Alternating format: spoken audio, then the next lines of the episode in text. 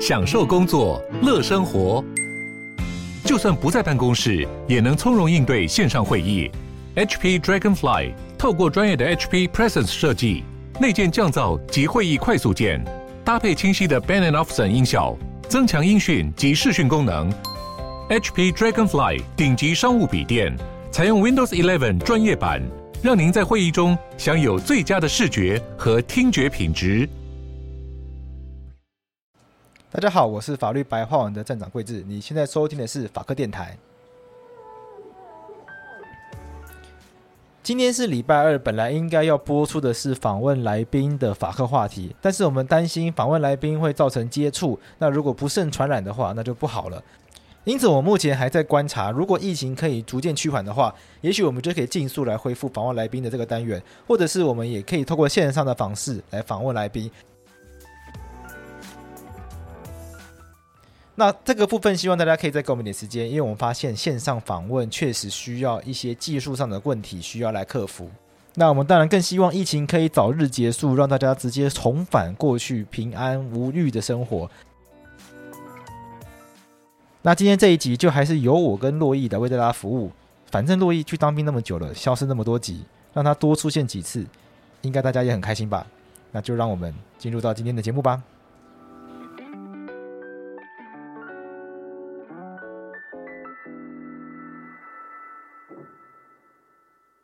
法律归法律，政治归政治。我是鬼子，我是珞亦。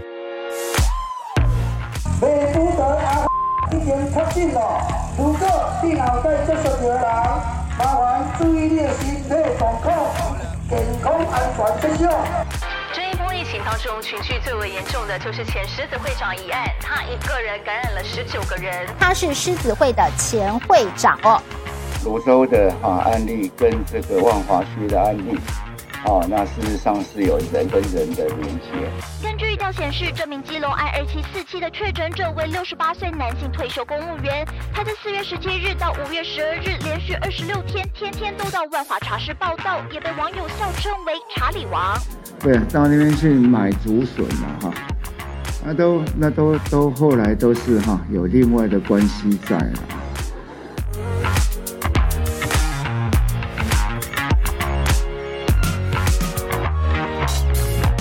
法律人最喜欢在平安无事的时候呢找事做，当出现乱世的时候呢，对我们来说就是很多题材可以做的事情。那我们今天想要带大家关注一个题材，那这个题材呢，在最近并不是一个很火热的题材。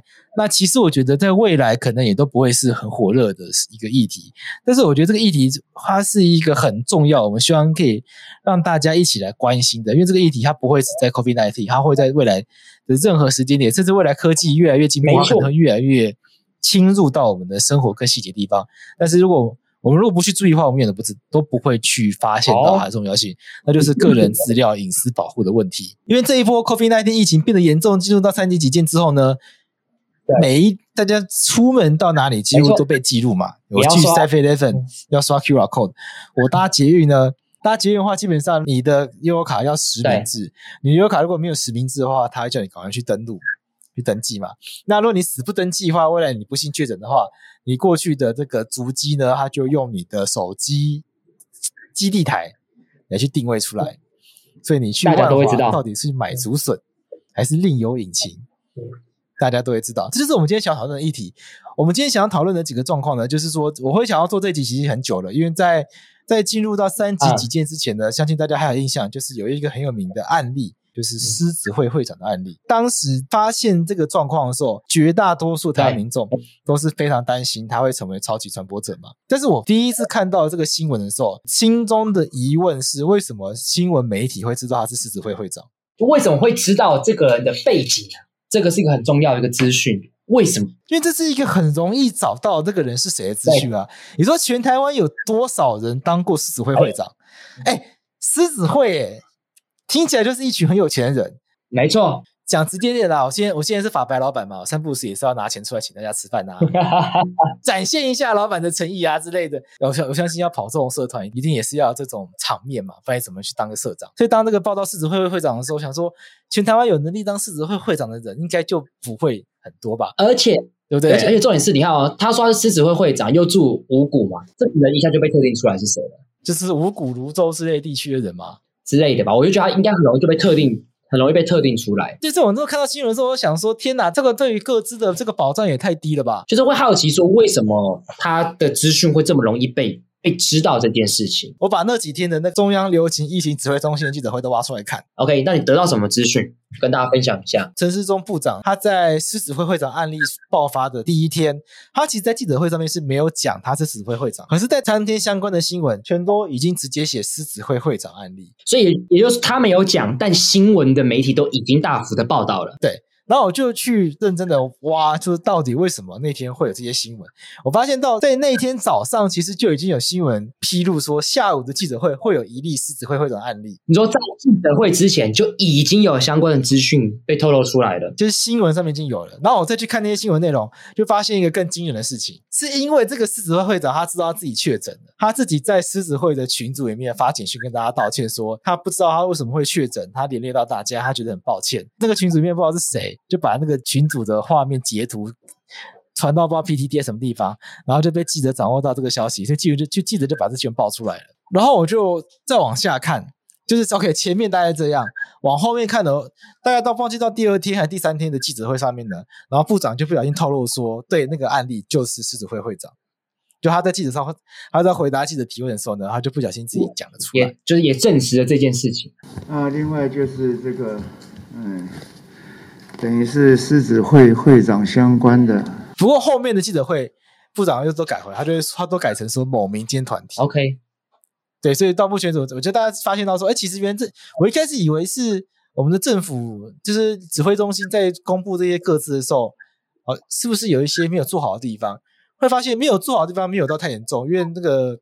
部长他真的就不小心，他可能就是很很很很顺的就讲出来了，他并不是一个刻意要去讲他是狮子会会长这个状况，但我觉得是媒体太会挖资料，把这个资料挖出来。那除了这个之外，还有其他案例也是类似像这样的状况吗？还有一个状况就是说，不是有个跟我们法律人很有关的案例吗？嗯、就是就是你还记不记得，这三级警戒，忘记是应该是二级警戒啊，二级警戒宣布之后呢，那个礼拜的礼拜五，嗯、隔天的礼拜六就进三级了。嗯可是进三级的前一天的礼拜五，台湾台北地方法院全部封院嘛？这个消息不就是在法律圈就震撼嘛？因为大家就想说，哇塞，这一天真的来了，法院终于封院了，律师终于可以休息有两个礼拜了，不用开庭了，没有开庭了。那大家最困惑就是说，那真的不用开庭吗？就司法院就是铁了心，就是不让法官开庭。你知道有一些法官坚持要继续开庭，就是。太认真，太认真，他们很怕他们自己要办不完。太认真，但但就是铁了心，大家都不要做这样子。那这次司法院就是做到什么程度吗？就是你只要有法官坚持要开庭，然后律师工会、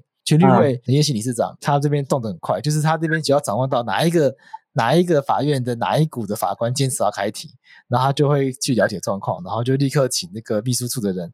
立刻去通知这个司法院，请司法院帮忙，然后司法院就会立刻去关切，然后就不开庭。这也是其实我也是对的啦，因为毕竟法庭其实是它毕竟也算是一个密闭空间嘛。你看法庭法官，你说独任制的法官就有一个人哈，嗯、你不要讲合议庭，合议庭三个人，更急旁边有谁？旁边有一个书记官，还有一个通译，同意嗯，原告、被告，就算都只有律师来，嗯、不好意思，就已经五个人，对，就已经五个人了。如果原告跟被告，其实重点是原告跟被告不一定只有一个人吧？对不对？对啊。嗯有时候律师不是只去一个人啊，啊有时候还有证人啊，啊，而且法庭是公开的。嗯、你如果你要开庭的话，如果有旁听的民众来的，所以它其实确实是一个群聚的场所啊。而且当天下午就立刻有发现有律师确诊，就大家就人心惶惶。OK，所以那天下午有那个特别地院封院的消息出来之后呢，就立刻就有相关的新闻出来。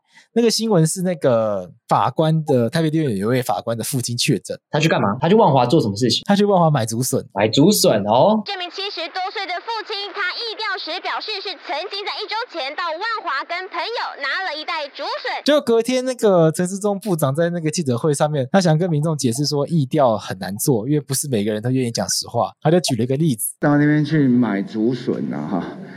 那都那都都后来都是哈有另外的关系在了，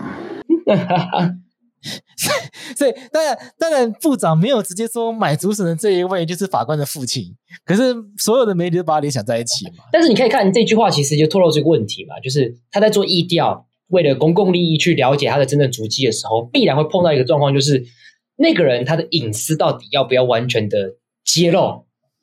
一个麻烦的事情嘛，对，对不对？你看这一波疫情有多少店是阿公店里面发生？对，但是我觉得先跟大家讲，大家也不要急着去污名化阿公店之类的。我觉得他们就是比较衰的，对不对？你你年纪大一点去去阿公店，然后年纪中一点的这个去半套店，然后年纪轻的人去酒吧酒店，这大家都是会就是，但这这很异男的就很异男观点。但从异男观点来讲的话。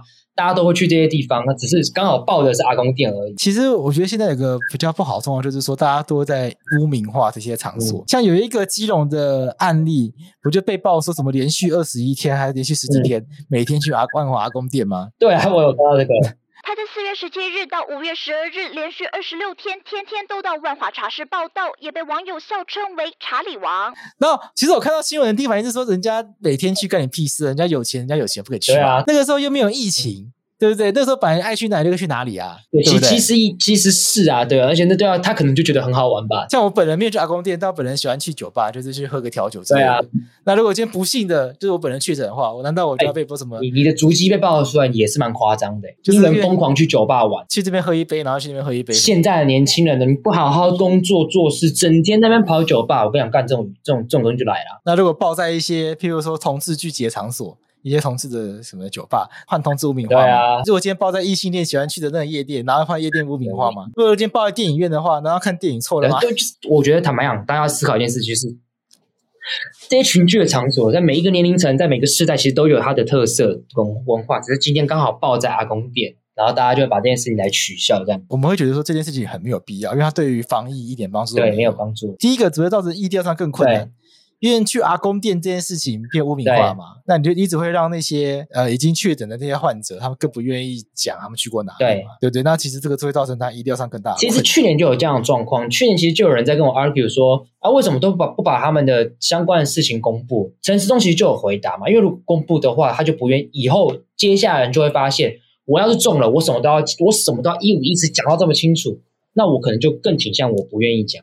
但是如果我一五一十的讲，你们会帮我保护我的。呃，必要的隐私的话，那或许我就会比较老实的去交代这件事情，那在疫调上也会更加的顺利。所以这必然是一个取得一个平衡的状况。再举例来说，像狮子会会长这个案例啊，其实我们这样去看他整个资讯被披露过出来的过程，就会让我觉得蛮毛骨悚然的。你看，狮子会会长他在他们自己群组里面说他确诊，他跟大家道歉，他希望他自己的会员赶快注意自己身体健康嘛。对，其实是好心，对不对？对啊，他是一个好意嘛。结果他这样一个好意被截图，然后传给媒体，然后弄得全台湾人尽皆知。大家都知道这个狮子会会长去挂宫殿，而且在疫情还没有很严重的时候，那时候还很多梗图嘛。对啊，就是母狮子骂公狮子的那个梗图，然后就是说人与人的连结是什么？我觉得蛮反的啦。那一阵子看到那一系列跟狮子会会长的梗图的时候，我那时候自己收到蛮多，因为身边朋友会转传给我，但我自己是一律都不传给别人，因为我觉得那个都是。很，我觉得那个对病患本人来说都是一个很大的打击啦，不是一个好事。因为我觉得再怎样，那个都是生病的人，没有人是，没有人是希望自己生病的啦。没有人应该要用生病这件事情当做处罚。就你说他去阿公店是不是对不起自己的太太啊？或者是你说他在 KTV 唱歌是不是都不戴口罩，是害自己染疫？那个当然，那个都是，那个一定都是可以讨论，都是可以检讨的事情。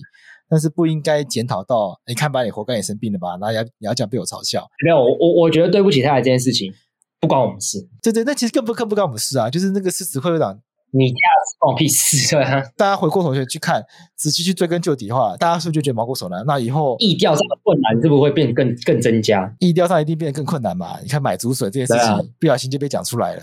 然后这样一比对，就很容易联想到是不是北院父亲啊？啊北院法官那位父亲嘛？以后我发现我自己确诊了，我到底要不要跟我的朋友讲？亚瑟法白杨贵子不幸确诊，我我到底要不要在法白群组跟大家说？哎，你们要小心一下。我可能会想一想，算了，就让对对对指挥中心去跟你们说就好了。反正指反正指挥中心疫调完，他会去通知你们，你们会自己被隔离。我不需要在 LINE 上面跟你们讲嘛。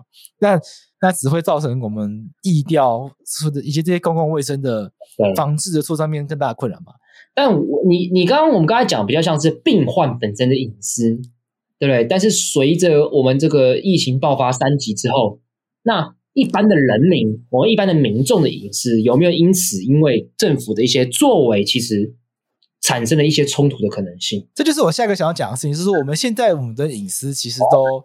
岌岌可危。可是好，可是我觉得一般民众没有这样意识感。那你要不要来提点大家一下？就是在这种疫情期间，大家好像都很配合，但这些配合会有没有什么一些有问题跟代价的？像现在大家在疫情期间，在现在这个三级警戒出来之后，基本上大家是哪都不能去的状态嘛。但是其实他真的他并没有到禁止大家出门的状况，因为还没有到四级嘛。我们那个侯友谊侯市长从三级转三级转四级之类的，然后随时有可能封城，该封就封。哦那个柯市长是这样喊嘛？我干超烦的，我超讨厌这样子。我觉得超烦，因为你喊一次，大家就怕一次啊；喊一次，怕怕一次啊。你为什么要去造成人民的恐惧？你看陈时中就从头到尾都都没有喊说四级、三级就三级。那我觉得这样是对的，就是你要做事情你就做，啊，你不要做你就不要喊。因为一般人民他就是看报纸、看新闻，看到说好像要四级了，他就会有所作为，有所作为之后，大家就可能群聚。这其实这这其实是非常非常危险的事情，因为大家最担心就是说你会不会突然封城，然后应变不及。对。对，所以我觉得这个是一个很不负责任的做法。我觉得比较负责任是说，像像进入三级警戒，它是当天宣布立刻就进去嘛？你当天宣布立刻进三级，你政府有没有立刻就有配套措施可以跟上来？对对，这才是重点，这才是重点嘛。其实我到目前为止，我最崇拜的是谁，知道吗？就唐凤哦，你不觉得唐凤很强吗？就是三级警戒一宣布之后呢，不是瞬间所有的店都要实名，都要十连制吗？那大家都在那边崩溃说：“天哪，我去哪里都要登记，该怎么办吗？”才两天还三天时间，立刻就有那个 QR code 传简讯的功能出来，这点。真的是蛮厉害的，口罩之乱，它很快就解决掉，嗯、用健保卡预约就解决掉了。十连制之乱，因为大家登记完怎么办？他一一出手，QR code 一扫就解决掉了。而且我觉得这个 QR code 扫描最厉害的地方是，你手机不用装任何的 APP，你就可以使用。你看，因为它用非常简单的方式解决掉最困难的问题。你看这个扫 QR code 这件事情。第一个，你的目的就是希望大家留下足迹。你要让大家留下足迹的话，嗯，你是不是就要想办法让大家到哪里都要打卡？你是不是就会需要大家都要有一个可以打卡的城市？这个大家不一定。那你这边就会有一个门槛，就是如果大家都一定要安装某一个城市才可以做到这件事情的话，太麻烦，太麻烦。就有很多人像长辈可能就不会安装，因为他可能根本不知道该怎么安装。但他是把既有的东西去做改造。他想到的话就是说，你手机。寄简讯过去，电信公司就会有一个某某手机传了一个什么号码进来。等他需要捞资料的时候呢，他再到电信业者那边去捞就好了。他不需要常备一个大量资料库，随时随地去记录大家的资资料。所以等于是政府跟人民之间呢，有一个中间的资料库，叫做电信公司。所有人用 QR code 扫描出来的那些简讯资料，是非存放在电信公司手上的。所以当政府需要的时候呢，他们就跟电信公司调就好了。它又很简单，几乎可以说是用二十年前就已经存在的技术解决掉了一个。现在大家极为困扰的问题。我们是法律人，这个在赞叹他这个技术端之余的时候，我们要思考，还是要思考一件事情：他凭什么这样做？这很重要的事情。对，因为啊，因为我我我觉得为什么要讲凭什么这样做？因为第一，我我我先不讨论现在疫情怎么样，因为我们就讲个本质的问题，就是我到哪都要十连制。那等于是我的主机完全是，不论是电信公司或政府想要的话，都要得到。那我的隐私权基本上是受到限制的，因为在一般的状态，我原本想去哪，没有人会知道。但现在我去哪，我去 Seven 要实联，对不对？啊，我去餐，我去餐厅买东西也要实联。所以，对我今天吃什么，我做什么，政府完全可以掌握到。坦白讲，台湾现在进入一个大监控时代了，大监控时代嘛，现在去哪里都要被记录嘛。你现在进入任何一家店面都要被记录，搭捷运的话。实联实名制的悠游卡会记录你，你没有实名制的悠游卡的话，他会叫你要一在进站之前一定要先实名起来嘛？没错。然后我记得前阵子万华居民不是也被大量注记，就高风险居民在健保卡上面都被注记，他们是高风险居民嘛？就有发生一些民众就是他去他可能要去台大医院探病或者是就诊，被拒绝进入嘛？对，因为他是万华的居民，这样，所以就会衍生出一些歧视的状况出现嘛？就这个人只单纯只是因为他是万华人，他可能住的玲珑三四比较近，他就被注他就被注记为高风险民众，然后可能因为这样哪里也去不了，很有可能嘛。身为一个法律人，就要比较讨就要做一些比较讨人厌的事情了。那我们现在就来当一个乌鸦嘴，这边扯后腿。因为我我们要是跟观众要建立起一个很重要的一个观念，就是政府可不可以限制我们的权利？可不可以？一定可以。只是说你在限制的时候，你要去思考说，我今天限制你这些行为，哎，我要带来什么样很大的公共利益？这个要去思考嘛。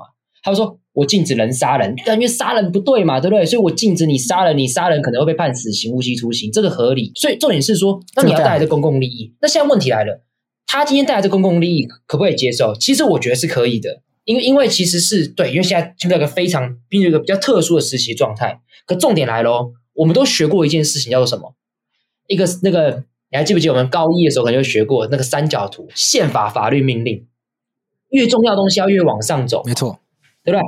那我们都知道，今天限制人民很重要隐私权的时候，你这个法规范你要往上走，你至少要有法律的明确规定，说什么样情况底下政府可以对你做些什么事情，要限制你什么隐私权，那为了要带来什么公共利益？OK，fine，这样子是可以接受的。可是问题就在于是，今天政府今天在这个情况底下所做的所有一切事情的法源的依据，都来自于什么？严重特殊传染性肺炎防治及纾困振兴条特别条例第七条。这第七条只讲一句话：中央流行疫情指挥中心指挥官为了防疫控制疫情所需要，得实施必要之应变处置或措施。我帮大家白话翻译就是：如果我需要，我想做什么就做什么。那这其实就是一个问题，就变成是：如果我们今天一个法律给一个政府很大的权利，你想做什么就做什么，那基本上有法律跟没法律其实是一一是一样的状况。这就是现在我在担心的事情。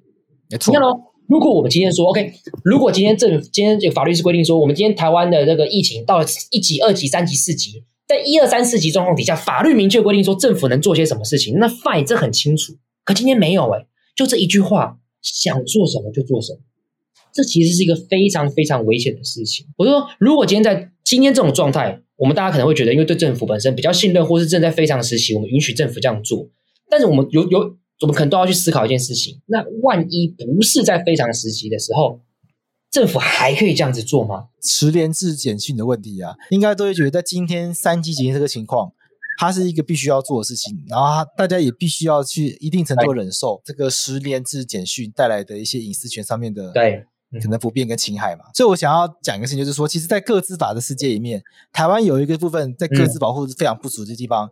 其实是我觉得在今天这期是很值得提出的。那我就想要问一个问题，就是说，今天都政府都告诉我们说，这些记录只会保存十四天、二十八天的这个，因为因为 COVID-19 它的潜伏期最长，现在可能就是二十一天，那也再多放个七天、二十八天好了。嗯，那政府会删除监督，那谁来对帮我们监督？他如果不删除的话，我他说他会删除，那我们要怎么知道他会删除？我们寄出去的每一则防疫简讯，他都会写限防疫目的使用，但是他真的只有限防疫目的使用吗？我们要怎么知道这件事情？今天这些资料它都已经存在中华电信、远传、台湾大哥大的那个伺服器里面。那我今天要怎要怎么知道这些资料？我要怎么确保这些资料真的只会被使用在防疫目的上面？今天会不会减掉机关？去调阅这些主机拿来法办我？对，因为这就是非防疫目的的嘛，对不对？今天会不会国税局就调阅这些主机资料，目的是要来查我的税？有没有可能？有没有可能？对不对？这你很难讲，这就很难讲。会不会今天议政署去调阅这些络绎的主机资料，哦、要来确认络绎有没有在修 好好服请？接下来就会有很多人说：“来又来了，你不要做坏事，就不会有人，就不用怕这些东西嘛。”那、啊、可是我就想做坏事啊！我也想做坏事啊！已经被关在这么久了，大家都想要坏一下。应该说，有的时候有些坏事其实不是这么坏，你知道吗？我的观点是这样啦。OK，有些事情是违法的，它是不被允许的。可是你今天为了要抓违法的事情，你却伪装成防疫目的的话，什么意思呢？你今天告诉我们说，传这些简讯只会用在疫调用途，就事后被证明，其实可能会被用在其他地方。这样只会造成未来大家不愿意配合这个东西嘛？对啊，因为这种不信任法律嘛。我现在愿意做这件事，就是因为我不想要感染 COVID-19，我希望台湾的疫情搞压下来，我希望曲线可以拉平，我希望台湾可以恢复到没错二级、一级、零级那个状态。结果我今天这么配合你，结果这些资料被拿去欺骗，拿去挪作他用，然后也跟我说哦，因为你自己你自己逃漏税，你自己犯法，你自己犯罪，所以你被抓还是活该，这这样用处也是合理的。那这个这件事情传出去之后呢，只会造成一件事情，就是说。那是不是其他的人，他们也会担心，他们去传这个简讯会被抓逃漏税，会被查犯罪，会被议政署招回去辅导中队？这这太可怕了，这太可怕了，这个这太可怕。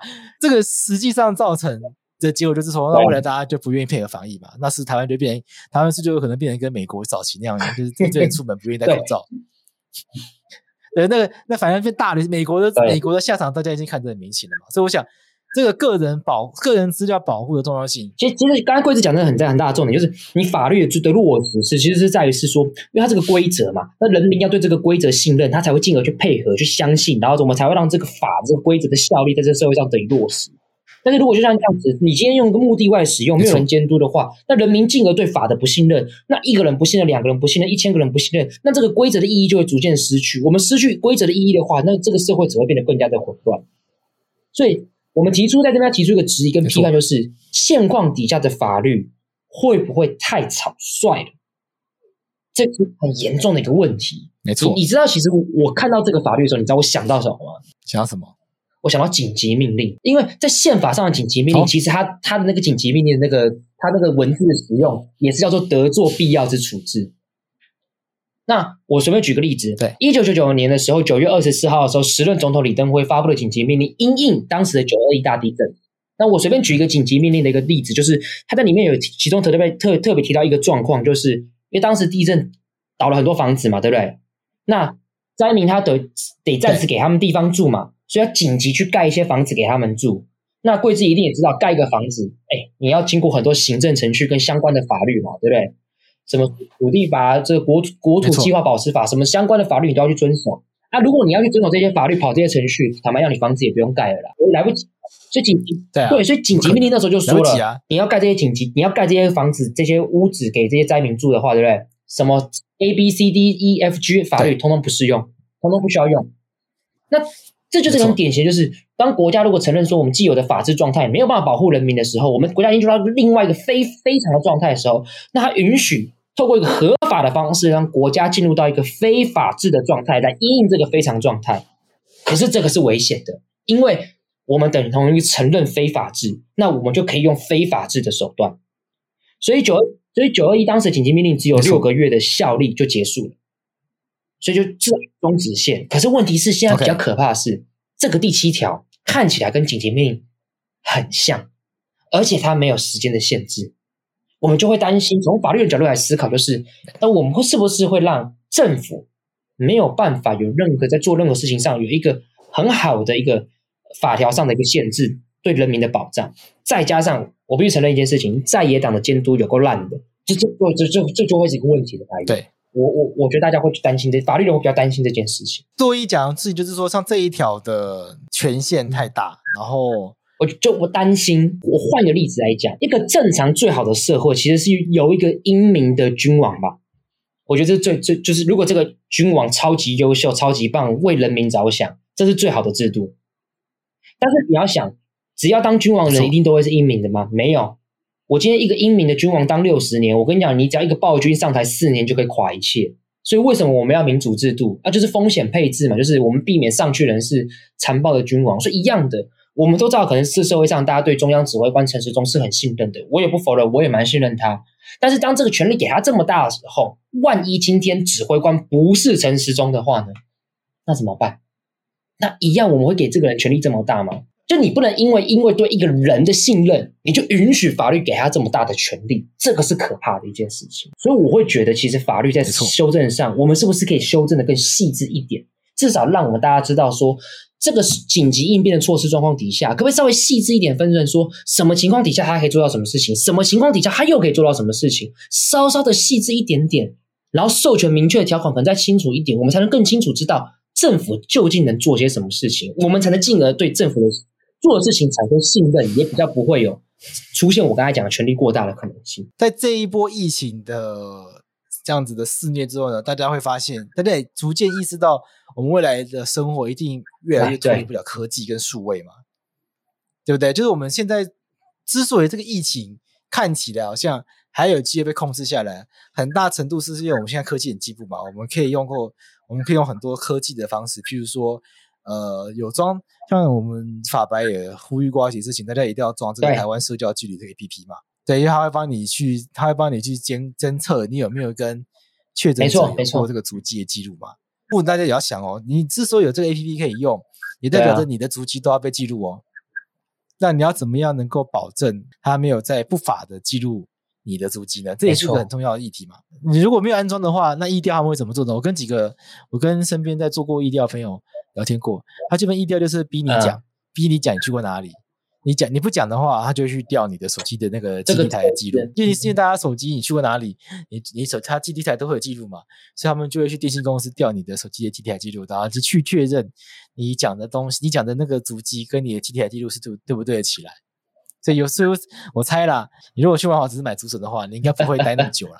对，对不对？这一对这一对就对出来嘛。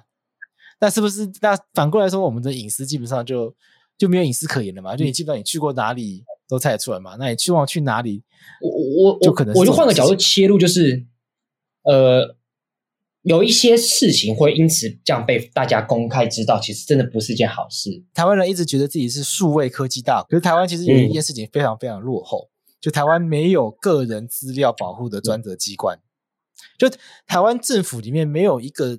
机关是专门来管理数位资料，专、嗯、门来去监理民间机构以及政府机构使用个人资料的一个机关。也就是现在这些个人资料，可能卫福部手上有一点，嗯、电信业者手上有一点，大家手上有一点。然后这些人要怎么用？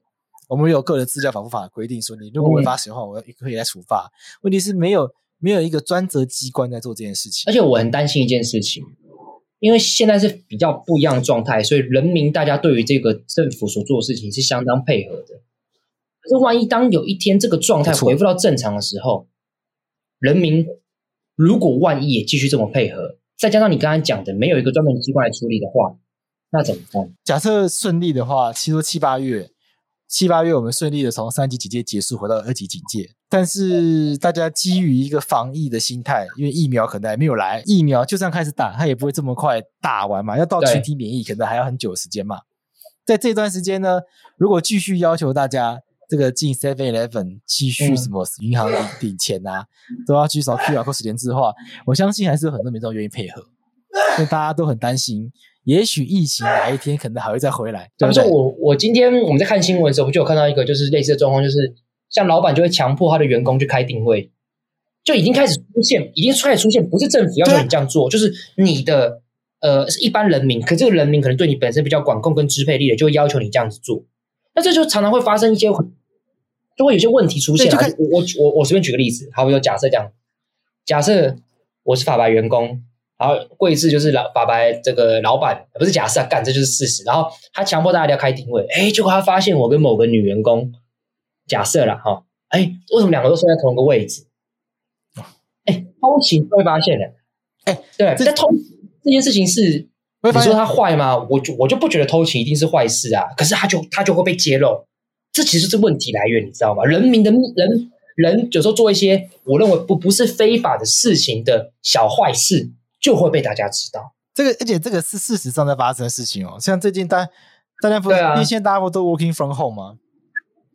然后很多人很多公司基于治安的考量，会要求员工在家里要登录到公司的系统，用 VPN 之类的工作。然后就发现，然后就发现有一些同事登录的 IP 居然是同一个 IP，这这你看这就问题就来了。这就是一种大家对于彼此的隐私的。尊重的概念，而且这个最可怕的事情是什么？为什么大家会配合？四个字：防疫要求。